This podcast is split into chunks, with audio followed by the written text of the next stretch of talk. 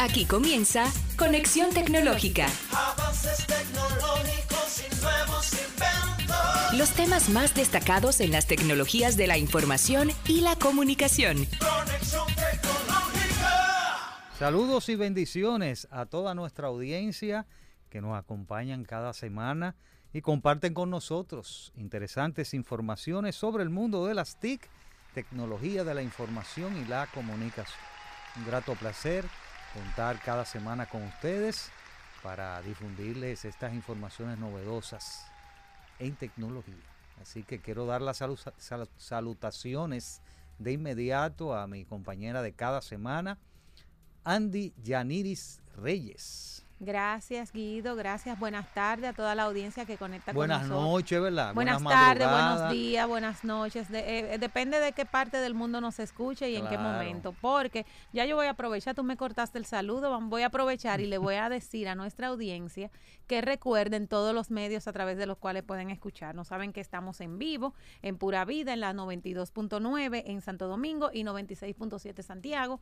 Estamos ya en vivo en Instagram, ¿verdad, Guido? Sí. en, en- aquí ya tenemos personas conectando en Conexión Tech RD. Pueden conectar con nosotros y nuestro, nuestro podcast también, que pueden escuchar este y otros programas que a lo mejor no han tenido la oportunidad de escuchar, pueden también escucharnos y buscarnos en, en Spotify como Conexión Tecnológica RD. Ahí pueden encontrar este y otros programas. Y una serie más de medios, Guido, aprovecha y, y antes de Ah, decir bueno. lo que tenemos para hoy, ya vamos a decir los Tú medios. sabes que estamos en CTV, canal 38 de Altiz sí. y Éxito Visión y todos eh, medios y todos los medios de cable que tienen que ver con CTV, también ctv.com.do y esos son los La medios, retransmisión la de YouTube. Ah, bueno, la retransmisión cada semana. Señor, esto ha cambiado, miércoles. Guido. Mira, yo recordaba. ¡Wow! Sí, sí, interesante. ¿Te recuerdas de la Muy- retransmisión? Sí, para que tú veas. A las 7 de la noche, todos los miércoles. miércoles. Así es. Y hoy, como todo, como cada semana que estamos aquí con ustedes, tenemos interesantísimas informaciones que compartir con ustedes. En nuestro segmento de noticias vamos a estar hablando de, de este centro de datos que está construyendo, se está construyendo en China en un lugar bastante eh, diferente, por decirlo así, que es en, en el fondo del, del océano. Vamos a estar compartiendo esa noticia con ustedes en nuestro segmento de noticias.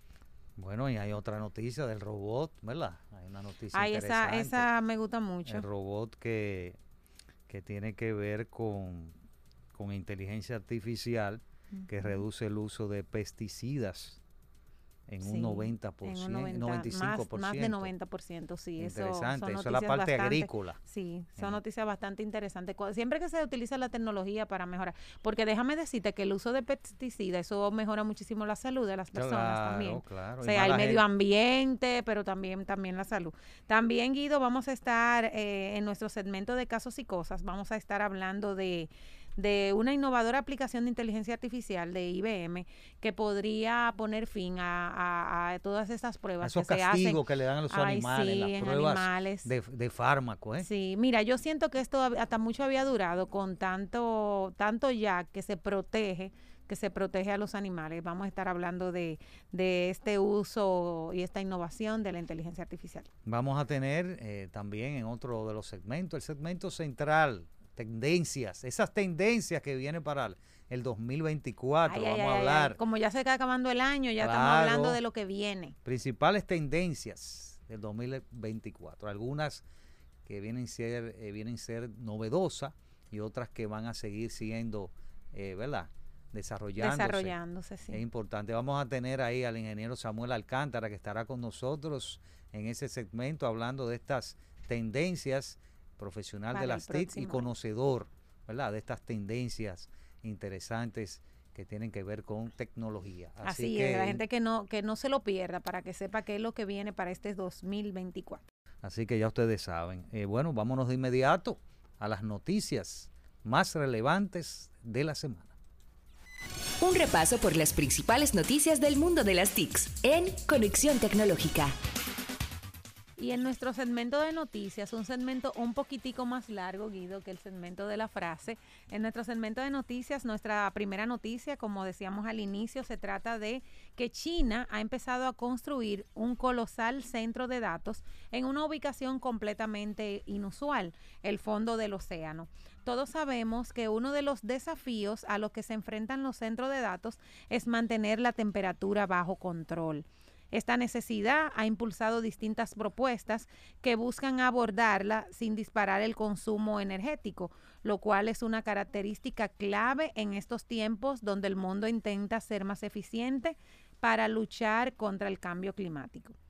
En los últimos años hemos visto cómo empresas como Meta han mudado parte de su infraestructura de compras a lugares fríos, lugares fríos en Suecia, y a Microsoft hacer lo mismo eh, a lugares también eh, haciendo pruebas en un entorno más ambicioso, como el fondo marino de las islas Orkney en Escocia.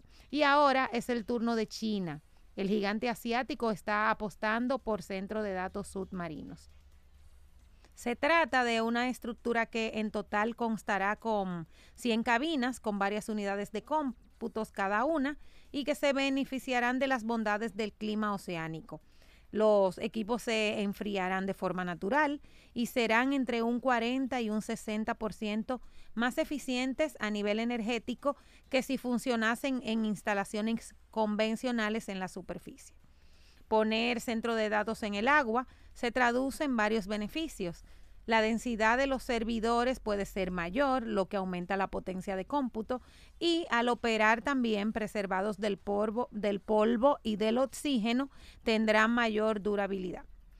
Los ingenieros necesitaron casi tres horas para colocar adecuadamente la primera cabina de este proyecto, cuyo peso es de 1.300 toneladas y está a 35 metros bajo el agua.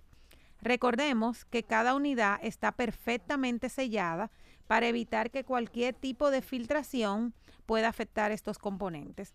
Cabe señalar que no están exentos de presentar fallos. Microsoft, que no está relacionado con el proyecto chino, comprobó pruebas de que estos centros son viables, aunque también dejó una serie de aprendizajes para poder hacer esta implementación a una escala futura. Después de estas pruebas, la compañía ha contemplado llevar sus centros de datos de Microsoft Azure a las profundidades, aunque esto no se ha concretado.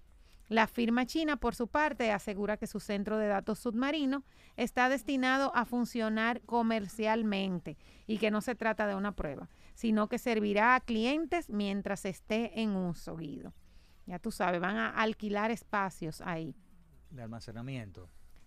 Sí, bueno, pues entonces ya el cielo es el límite porque si vamos a, poder utilizar el océano para tener centro de datos, el océano ahí ya tenemos bastante espacio. Como la, la parte de la superficie de la Tierra se nos está quedando corta, los seres humanos ya ahí tenemos mucho espacio. Que dice que tendrá mayor, tendrán mayor, esos servidores, mayor durabilidad. Sí, ¿Eh? Bueno, tiene su reto también, Guido, porque el tiempo de, de, bajar para dar mantenimiento y ese tipo de cosas también es, es, bueno, pero tiene, tiene sus retos. Y como ellos dicen, han levantado una serie de aprendizajes, de lecciones aprendidas en este proceso. Bueno, felicitaciones a China por esa eh, innovación. innovación, esa incursión en los sectores de datos submarinos, que así que se, se le llama. Seguimos con más Noticias en línea. Conexión tecnológica. Bien, como más, como se sabe, eh, en los campos de cultivo se utiliza una gran cantidad de pesticidas para que las plagas no afecten al cultivo.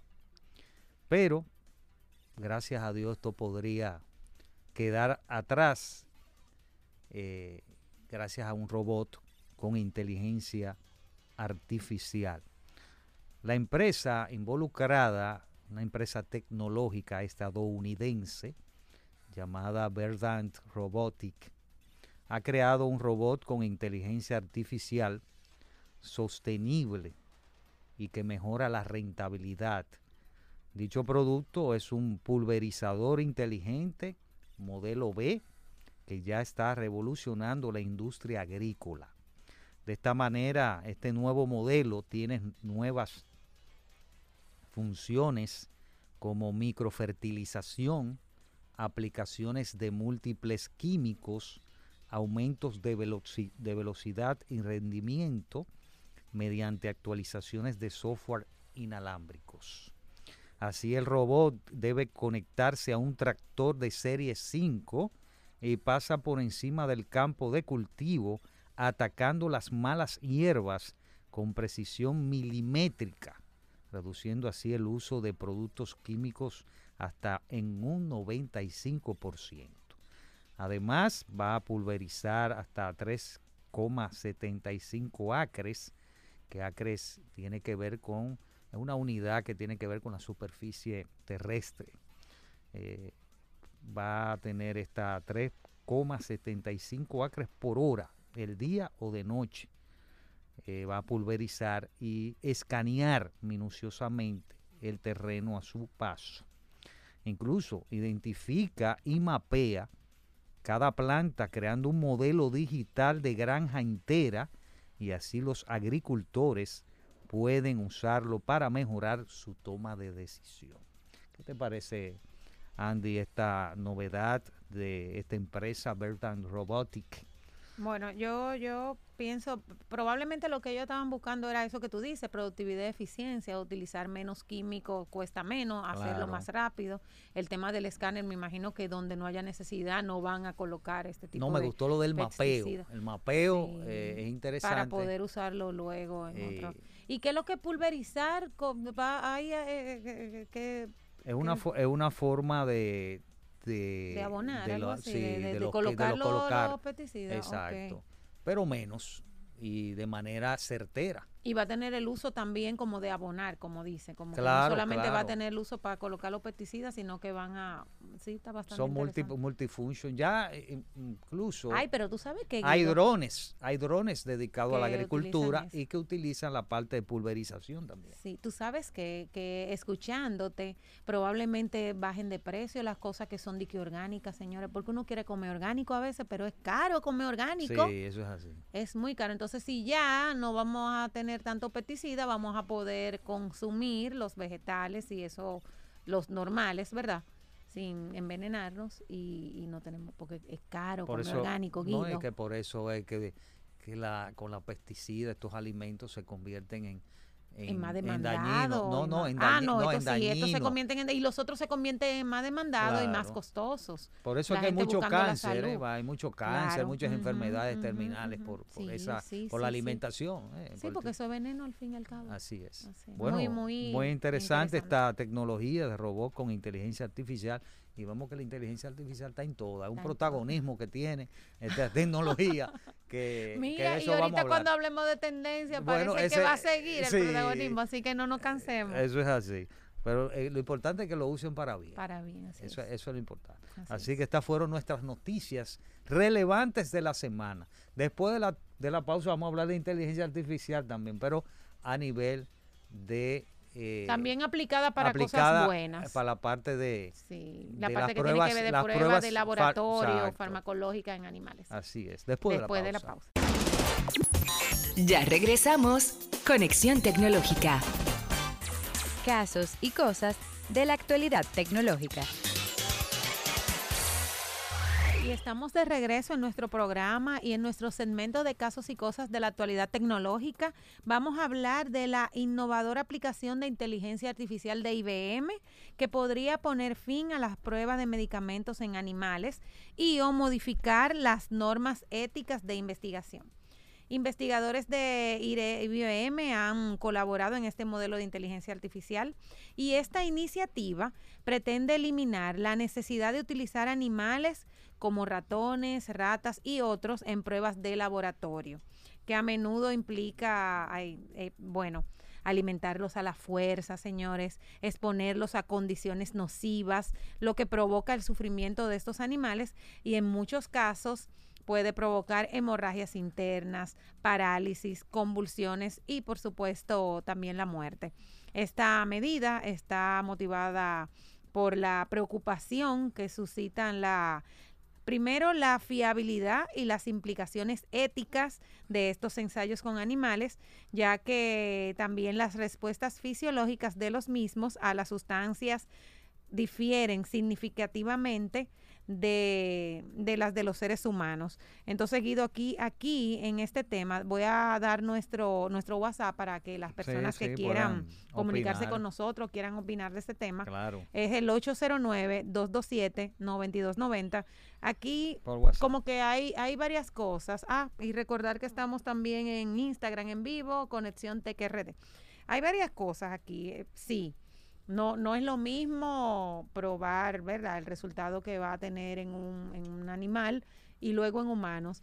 Y también el tema como que de, de, de, ese maltrato, animal, La cantidad de animales Son sacrificados. que se utilizan anualmente.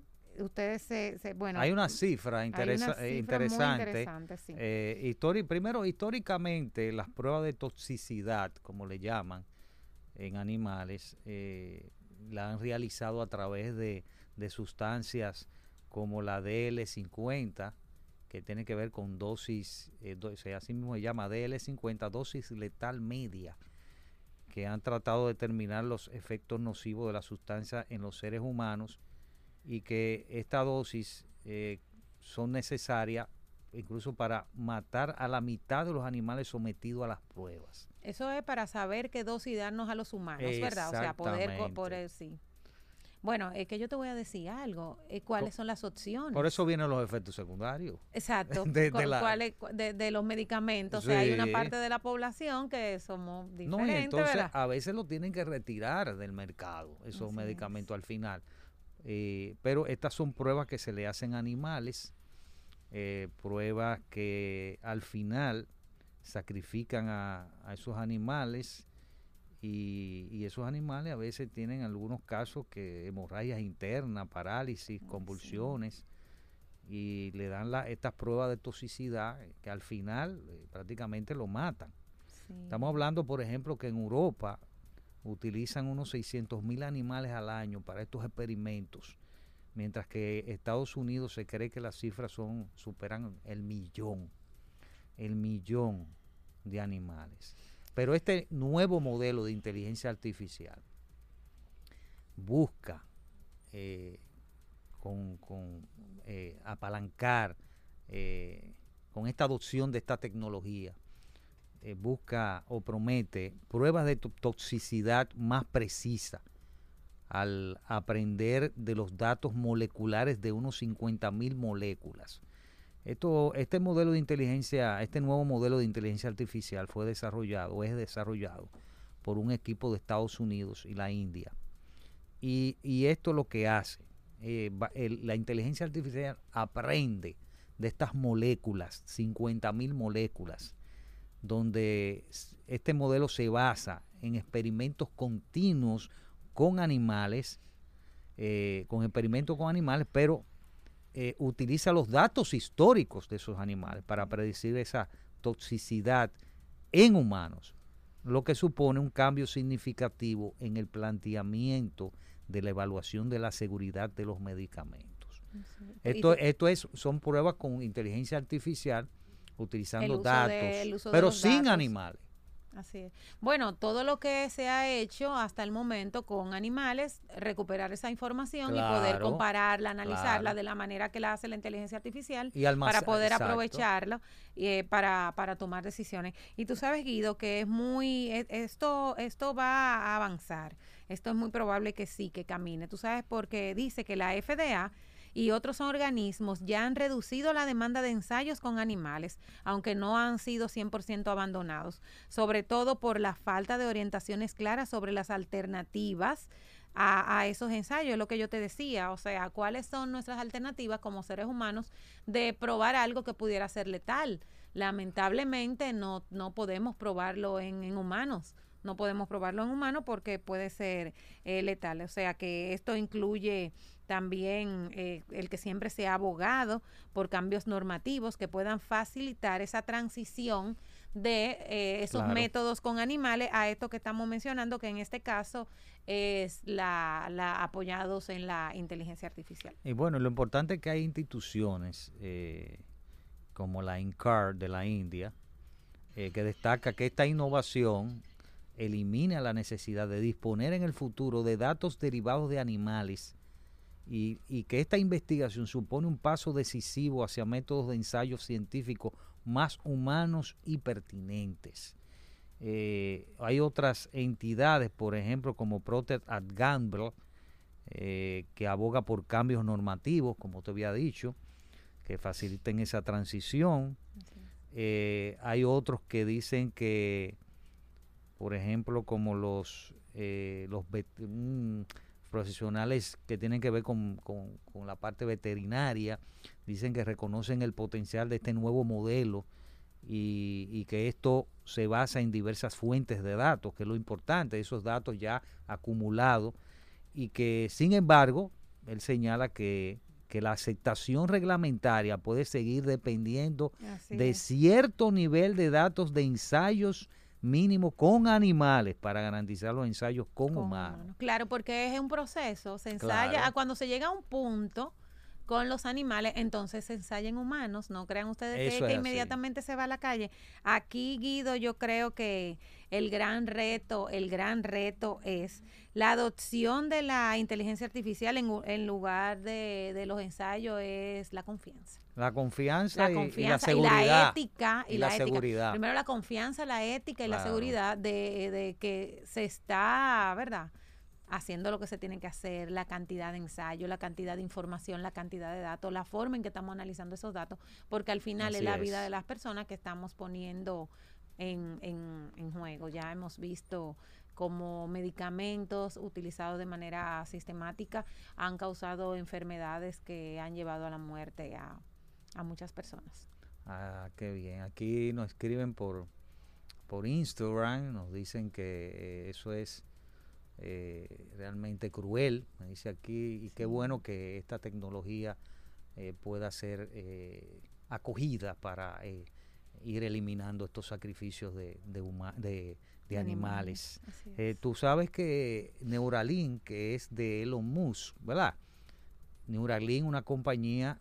eh, no, no, no, es enfocada a investigaciones y que tuvo problemas Elon Musk porque fue investigada a nivel federal por crueldad contra los animales. ¿Por qué?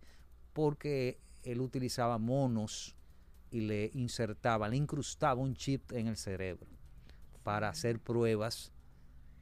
Claro, al final Está es como el planeta, interesante. tipo planeta de los simios. está eso. Sí, entonces, le- ¿para qué? Para luego hacer pruebas en humanos, que en este año hubo pruebas en humanos de ese chip, que va a ayudar a mucha gente eh, que tengan enfermedades de, de nerviosas y que hayan perdido ciertas facultades en sus motoras, en su, en su cuerpo.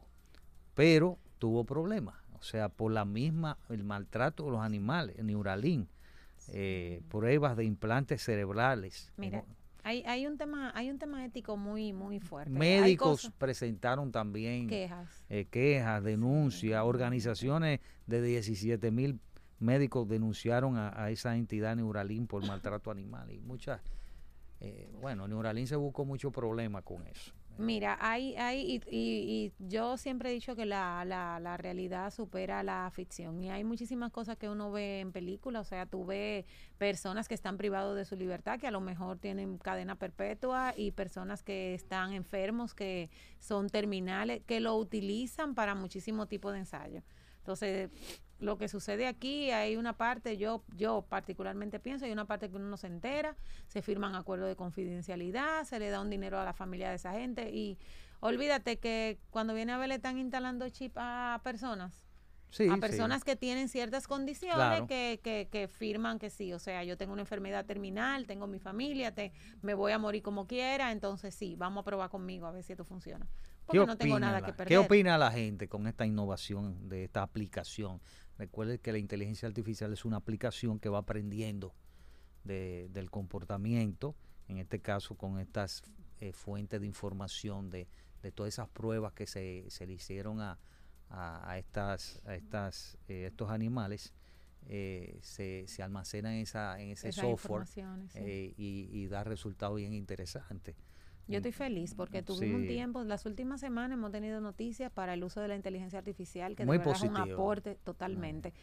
Porque hubo un, al principio, señores, el, el panorama se veía Como negro, bastante- negro. bastante gris y se hablaba mucho nada más de regulaciones, de ética, de regulaciones, Bueno, pero de ética, ya, de ya, ya regulaciones. están Entonces, avanzando eso. Sí, totalmente. Este año hubo una regulación ahí en la Unión Europea y se está, se está avanzando y cada cada cada año y va, va a seguir así- Va a esta seguir tecnología va a seguir Así avanzando a, a ciertos sectores. Pero de eso vamos a hablar más adelante en el otro segmento que viene que vamos a hablar de algunas tendencias. Así que interesante esta aplicación de inteligencia artificial de IBM investigadores de IBM que podría poner fin a las pruebas de medicamentos en animales y modificar las normas éticas de investigación. Así, Así, que ya es. ustedes saben, este fue nuestro caso y cosas de la actualidad tecnológica. Quédese con nosotros porque aún hay más después de la pausa.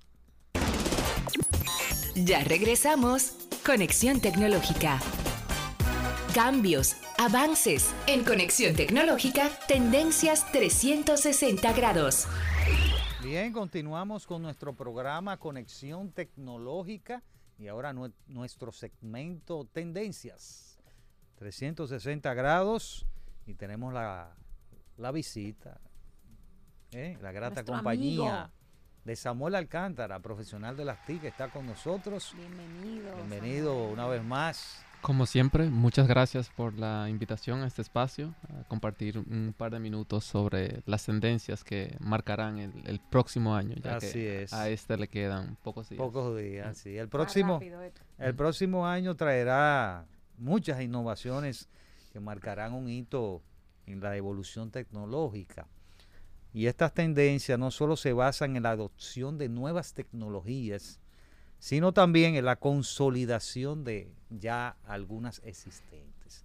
Vamos a hablar de inmediato qué tendencias podemos ver eh, según eh, este pronóstico del año 2024 y cuáles son las que se van a consolidar.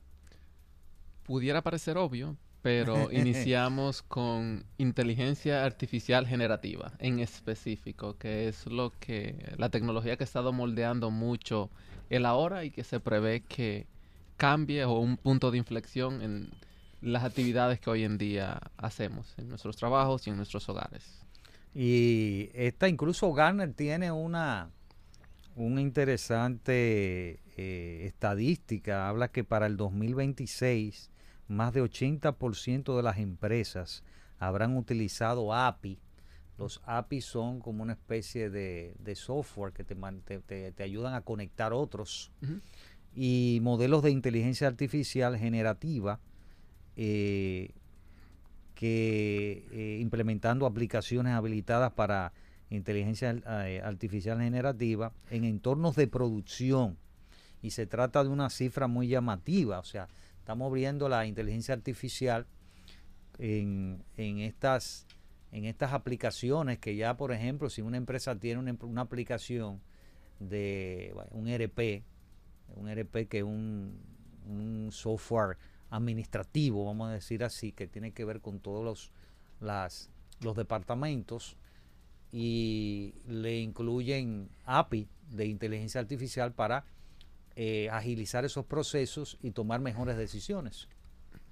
Así es, es correcto. Basado en ese mismo estudio que presentas, se espera que para 2026 sea el 80% de las empresas que estén utilizando de algún modo estos API o estos API y modelos de, de inteligencia artificial generativa, en comparación con solo un 5% que es lo que se estima que actualmente se está utilizando.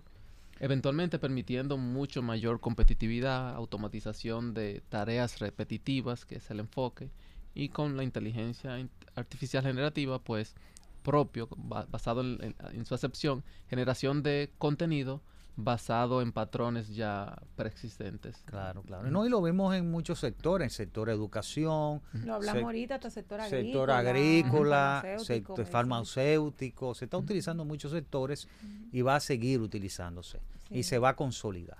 Creo que la inteligencia artificial es una tecnología que vino a quedarse eh, y que tenemos que adoptarla y aprender de ella. Es lo importante. Eh, seguimos con otras de las tendencias. Esa es una, ¿verdad? Esa es una de ellas. Y, y hablando eh, por, el- por el mismo, en el mismo sentido que tú mencionas, Guido, como estamos cada vez más, ah, ya estamos hablando de que vamos a utilizar inteligencia artificial en muchísimos más ámbitos, eso también va colocando en riesgo lo que es la seguridad. La seguridad. Entonces, hemos visto que ya la, la ciberseguridad ya no pasa de ser algo que que es una prioridad simplemente, sino que es una necesidad de las empresas. Entonces, que, ¿Tú entiendes eh, que eh, será eh, tende- seguirá tendencia? siendo tendencia la ciberseguridad. Así es, así es. Eh, la, la ciberseguridad se va a mantener siendo tendencia año con año. Y en este caso en específico, eh, se está notando un poco más ahora por los avances en inteligencia artificial generativa, pero cada vez que suceden avances grandes en computación, la seguridad se ve beneficiada por un lado y afectada por otro. ¿Por qué? Porque todos los mecanismos de cifrado que existían se van viendo cada vez más vulnerables con todos esos avances. Aunque son nuevos, pero ya todo lo que existía y todo el esquema que tenían las empresas se van viendo vulnerables, lo que hace que cada día más los directores de seguridad de la información o los CIOs, los directores de información como tal o de, los- o- o de datos, se enfoquen en poner en primer plano la ciberseguridad y la protección de uno de los elementos de mayor valor para la empresa, que son sus datos. Y mira qué, qué interesante que según yo estaba leyendo, se habla de, de, de muchísimas, se habla de cifrado, se Mm. habla de blockchain y todo eso, pero se sigue hablando todavía de las personas, de la concientización a, a todas las personas que utilizamos equipos tecnológicos para hacer nuestro trabajo, para conectarnos, para divertirnos y también de que ya tenemos que comenzar a desarrollar cómo detectar ataques contra inteligencia artificial. Así es. En, en- en la primera, en, en el primer punto del comentario, se ve las personas siempre como uno de los eslabones más débiles en todos los, eh, en todo el esquema o, o toda tu protección de, de seguridad de tu empresa o de tu casa. Siempre se ve el elemento de la persona como el eslabón débil y por eso muchos de los presupuestos de seguridad van a todo el tema de concientización y a cómo entrenar a las personas para que estén preparados para esos momentos de donde se intente vulnerar ese eslabón de las personas. Y los mismos avances en, en inteligencia artificial generativa hacen que cada día sea más fácil recrear código para provocar un ataque hacia una organización, incluso ataques hacia la misma IA, tratando de utilizar un prompt o código malicioso para que genere resultados que la IA no estaba como que estructurado para, eh, Para entregar. Resultados inválidos, sí. Sí, esos son Bueno. la- la- el enfoque que, por ejemplo, que esa tecnología de inteligencia artificial le pueden dar de forma dañina. Claro, eh, eh, eh, mostrar información la que la que yo quiero que la gente perciba como buena. Bueno, pues ya tú sabes, Guido, la ciberseguridad continúa, sobre el tapete. Y hay un ¿Alguna- modelo, hay un otra? modelo, hay un modelo interesante que se llama Zero Strokes, Ujú. que es cero confianza, que eso es un modelo interesante.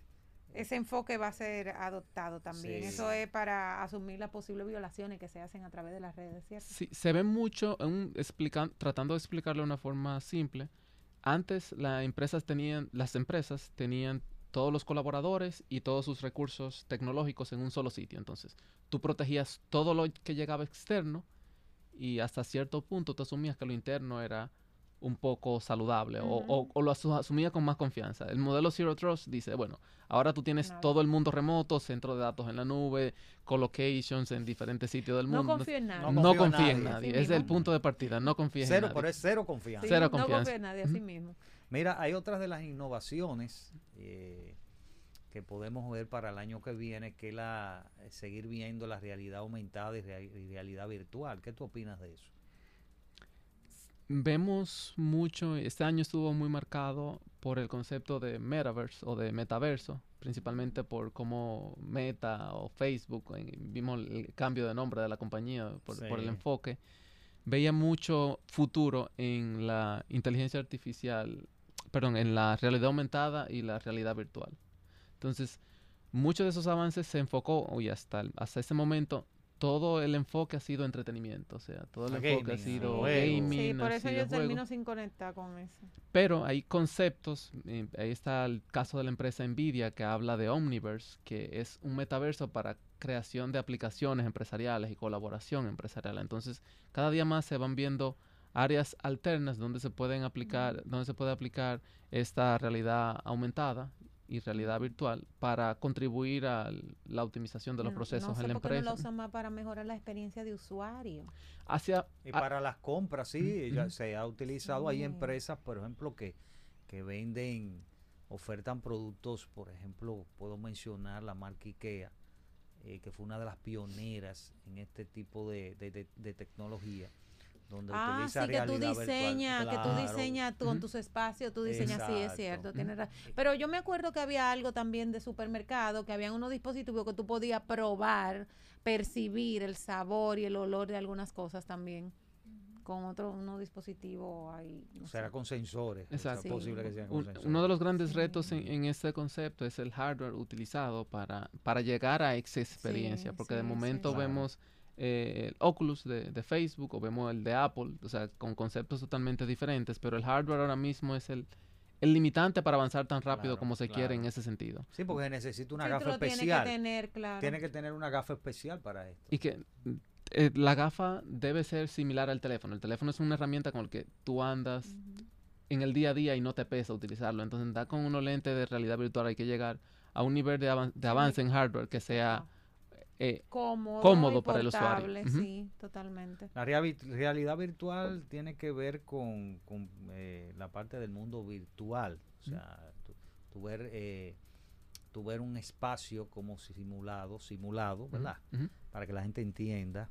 Y la realidad aumentada, que una con otra se conviven, vamos a decir así, eh, tiene que ver con, con eh, campos que tienen que ver con, con- con, eh, aumento de la, de la de poner elementos eh, visuales y qué sé yo poder poner palpa- eh, ver visualizar puede ser por ejemplo un, un asiento o un que no está ahí pero tú puedes aumentar esa, ese espacio y ir aumentando ah mira aquí es que yo voy a poner el asiento aquí es que voy a poner No, qué sé eso de yo decoración y Eh, cosas está exacto. chulísimo. No, pero hay algo que, que no pero eso lo usa mucho mucho la, la arquitectura los, arquite- los decoradores, los diseñadores de Eh, interiores. El y en la tema- educación no, también Y el tema médico, Guido.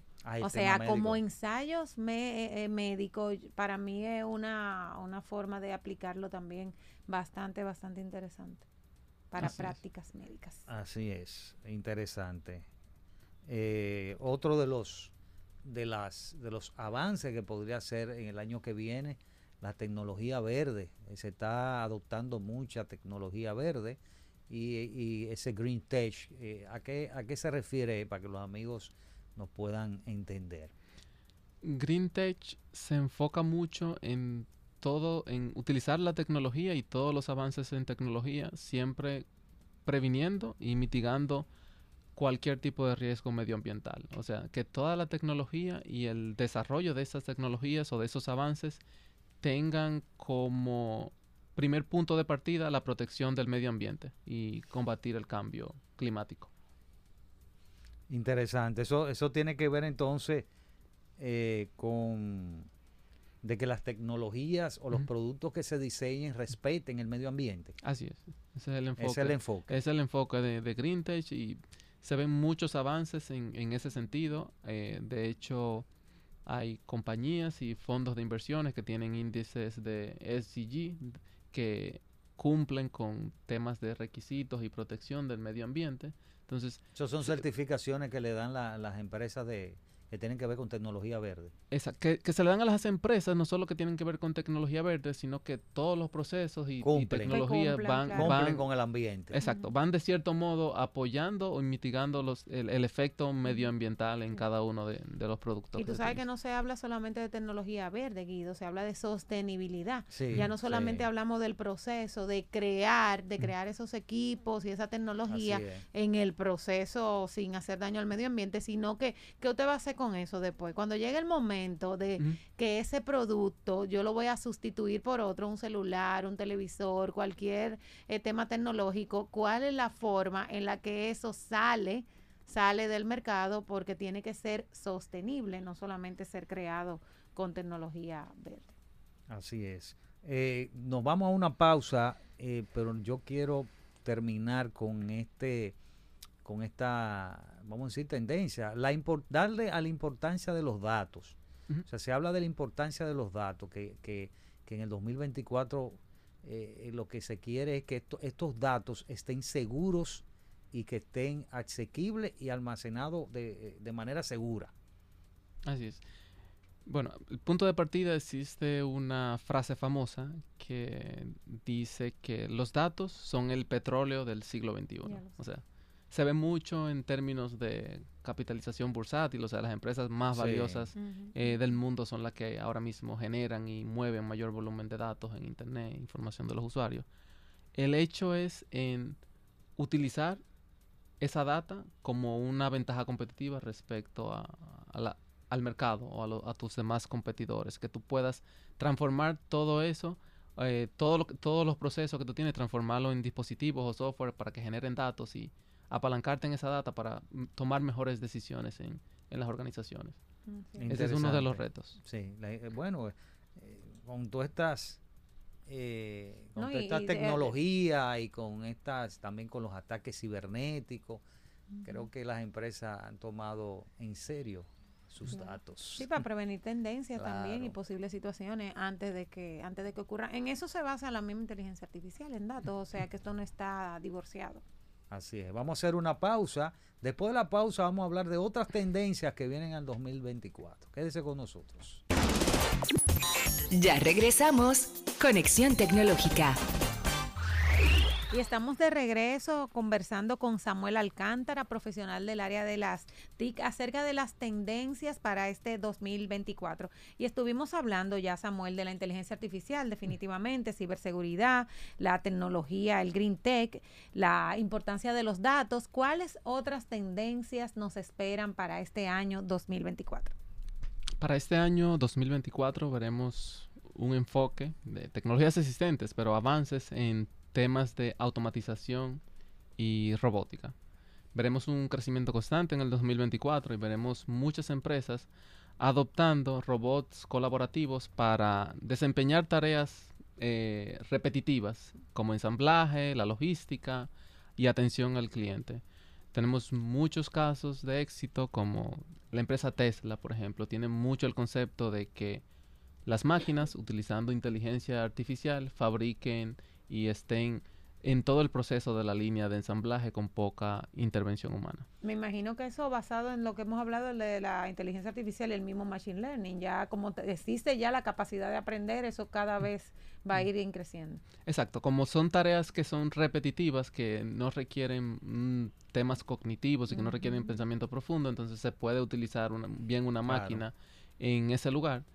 Eh, siempre tomando en consideración que esto no afecta o no deja a las personas sin trabajo, sino lo que hace es que mueva a la persona a otro tipo de trabajo donde se requiere. Al que se prepare para moverse, como digo Claro, yo. claro. Así es. No, y, y en ese en ese sentido, la automatización en la robótica está también la empresa Amazon que utiliza mucho los robots. sí, Amazon tiene y, mucho en y también los RPA, como le llaman, que son robots de, de- para, para software, de proceso, de automatización de procesos, eh, lo vemos con el- en los mismos chatbots. O sea, los chatbots son una especie de robot también, Sí, que automatizando, pero sí. software. Ujú, ujú. eh, Te, te mantienen como ahí tranquilo, porque a veces no te dicen nada más que en qué le podemos ayudar, y ahí te mantienen un par de minutos. Sí. Señores, tranquilo, como que aunque no nos escuche, estamos trabajando con usted, y mentira. O sea que La idea de esta, de esta automatización y robotización es automatizar eh, esas tareas que tú dices repetitivas y que solían hacer lo- los empleados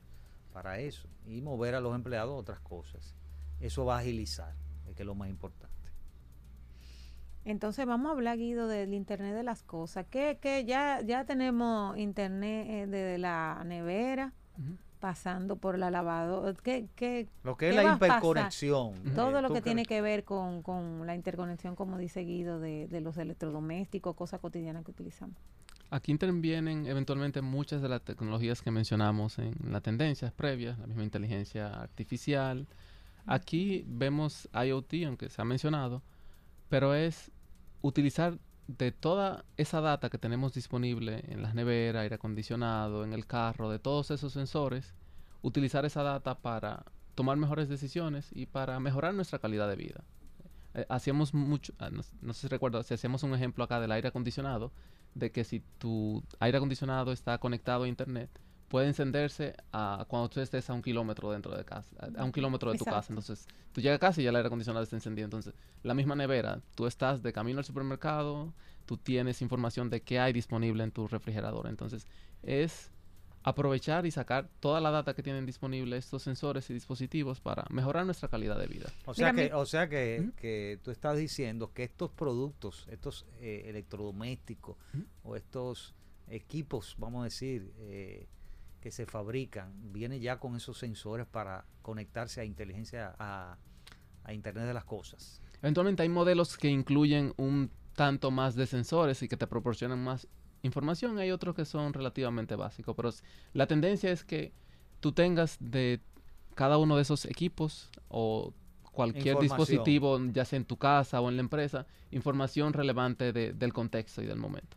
Mira, yo te voy a, hablando de eso, Guido. Yo tuve una experiencia. Yo cambié de teléfono y yo no sé si era algo que yo no tenía activado en el anterior. Me pasó algo muy gracioso el otro día, que yo iba para un lugar y tomé la ruta parecida que yo tomo para ir a otro sitio y me dijo, estás a tantos minutos de tu casa. Y si tomas que sí, o sea, y yo dije, ¿cómo así de mi casa? Yo no voy para mí. Y ahí me di cuenta, digo yo, no, espérate, y tuve que sentarme y ve, déjame ver qué es lo que tú tienes activado, porque nunca me había dicho el reloj, me dijo que ya yo estaba llegando, estás a tantos minutos de tu casa, y yo no iba para mi casa, pero yo había tomado la ruta, digo yo, ¿y cómo él sabe que yo voy? O cómo él sabe que yo voy a pasar cerca de mi casa, o sea, todo eso, producto de facilitarte la vida, como tú dices. Así es. Y, no- y- y tomar mejores decisiones. Imagínate si el reloj Ujú. está tomando constantemente tu ritmo cardíaco y tú tienes Ujú. data de 20 años de tu ritmo cardíaco. Cuando tú, si lo empiezas a utilizar a los sí, 20, cuando tengas a los 40, Sí. tu médico va a poder tomar mejores decisiones y tu vida va a Así es. mejorar. Ya tú sabes, mejorando. Guido. No, y se habla que en el 2030 se va a usar unos 50 millones de dispositivos de IoT, o sea, de Internet de, de Internet de las Cosas. Por eso se llama así, Internet, de las, Cosas. ¿eh? Creo que Meet en alguna visita acá hizo el comentario de cómo la misma tecnología 5G se enfocaba en conectar a esos dispositivos más que a los mismos usuarios. O sea, que era una red diseñada para la interconexión de esos dispositivos. Mira, y antes de pasar a otra tendencia, yo quería que tú me hablaras un poquito de los gemelos digitales. Eso es eh, eso, eso es una tendencia. Sí, Eh, sí. Esos gemelos digitales. Gemelos digitales relacionados a, a, A a- a tendencias. la- a eso mismo de, de, de interconexión y ese tipo de cosas. Va, muy, va un poco enfocado al, al- al concepto que estuvimos viendo, realidad aumentada y, Sí. y, Mm. realidad virtual. una relación. Tiene Mm. cierta relación. Es, eh, gemelo digital se conoce como esa convergencia entre el mundo físico y digital, es decir, que se puedan utilizar Convivir. elementos y convivir con elementos de, de- de ambos mundos. Eh, de momento no se tiene algo así palpable que se pueda decir, bueno, eso convive exactamente el mundo digital con, con el real. Eh, es lo que se espera que funcione las tecnologías de- del metaverso principalmente y, la y esa tecnología de la universo. Pero esa tecnología se está Mm. utilizando quizá en, la, en, la- en la- en- Bueno, en, el en tema- otros eh, sectores de, de, por ejemplo, de, de automotriz o otros sectores que tienen que ver con, con fabricación de productos, porque la idea de los gemelos digitales es tú, como dices así, tener un gemelo, un, un producto gemelo, verificar, verificar digitalmente antes de Ujú. producirlo en físico a ese producto para cualquier corrección. Como los juegos, podría ser. Por ejemplo, cuando hacen la, esa prueba de, de, por ejemplo, la Fórmula 1, Ujú. eh, ese tipo de, de, de cosas, yo... Los mismos carros, o sea, para Los el tema de, de- de la evaluación de choques, el mismo diseño, cuánto costará cada pieza, entonces tener esa réplica exacta digital. Se ve mucho en, Con- esa- con en tecnología automotriz. Mm, Interesante. ¿Y qué otra tecnología tú crees que va, eh, eh, va a ser eh, protagonismo, te- va a ser un protagonismo para el 2024?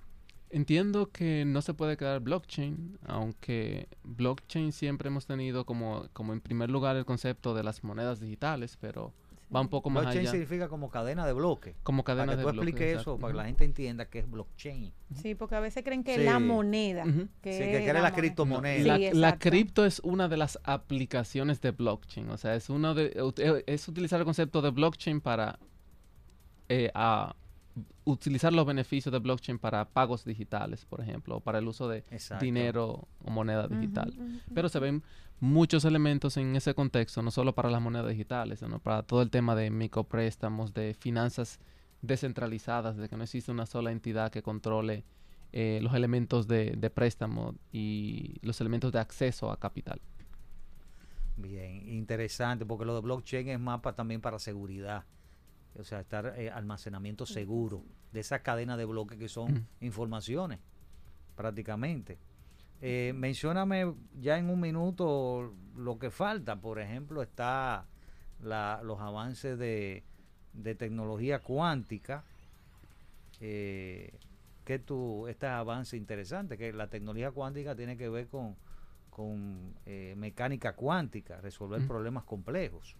Sí, tratando de explicarlo en un, ejemplo simple, eh, la tecnología cuántica podemos decir que es un espacio, un universo pequeño y controlado donde funciona con reglas diferentes a todo lo que conocemos hoy en día.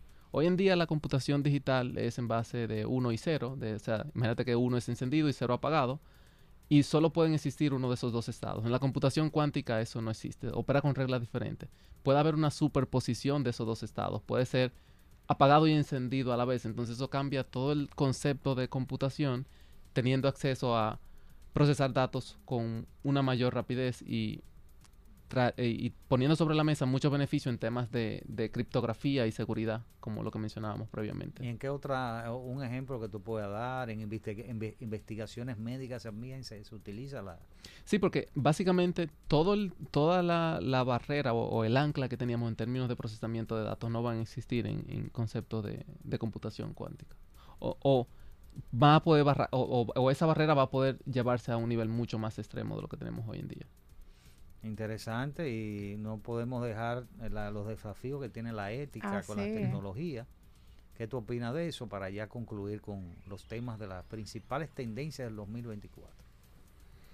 Dentro de, la, dentro de esos desafíos, eh, hace- hacemos un recap, no sé si fue fuera de- de- del aire, donde se hacía referencia a todo el tema de regulación, o sea, la regulación debe estar presente ante cada uno de esos avances, de que siempre esta tecnología beneficie a, beneficia a todo el mundo, o sea, que no beneficia a unos pocos y que no sea excluyente de la sociedad, que ponga en igual de, de- que equilibre la cancha para todo el mundo, para que puedan competir y tener una mejor calidad de vida. Y, te- y- y tienen que estar, eh, eh, eh, tiene que tener protagonismo también la- las políticas de gobierno.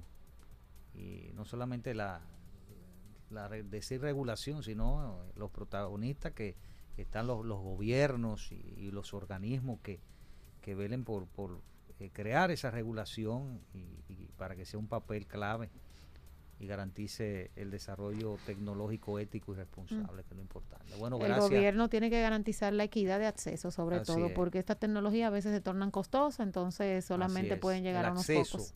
La equidad de acceso es algo importante, aparte de todo lo que es gobernanza, por supuesto. Claro, claro. Bueno, gracias a Samuel Alcántara de darnos estos. Bueno, hay, mu- hay otras Hay tecno- hay muchísimas muchísimas tecnologías. más, claro. Eh, lo que se seleccionó fueron las principales eh, que podían eh, eh, ser tendencias importantes en el 2024. Así que gracias a Samuel Alcántara por comparecer y darnos estas informaciones. ¿eh? Gracias a ustedes por la invitación nuevamente. Bueno, a los amigos que nos escucharon y nos vieron y nos vieron, tienen otra cita con nosotros, con su programa Conexión Tecnológica. Hasta la próxima semana. Hasta la próxima.